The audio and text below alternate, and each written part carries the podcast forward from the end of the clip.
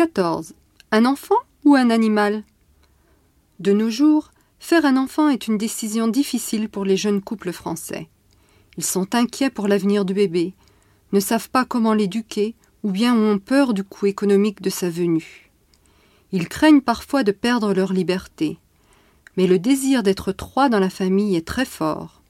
Ainsi, beaucoup d'entre eux commencent par adopter un animal, chien ou chat, plus facile à élever. La France est le pays européen qui compte le plus d'animaux familiers. Mais le nombre des naissances d'enfants est toujours très faible. Alors, un enfant ou un animal? Un enfant ou un animal? De nos jours, faire un enfant est une décision difficile pour les jeunes couples français.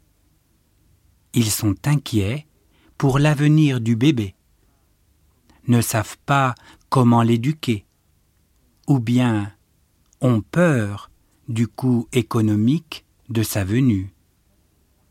Ils craignent parfois de perdre leur liberté. Mais le désir d'être trois dans la famille est très fort.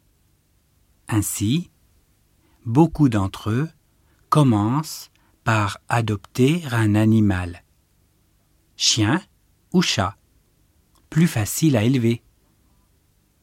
La France est le pays européen qui compte le plus d'animaux familiers. Mais le nombre des naissances d'enfants est toujours très faible.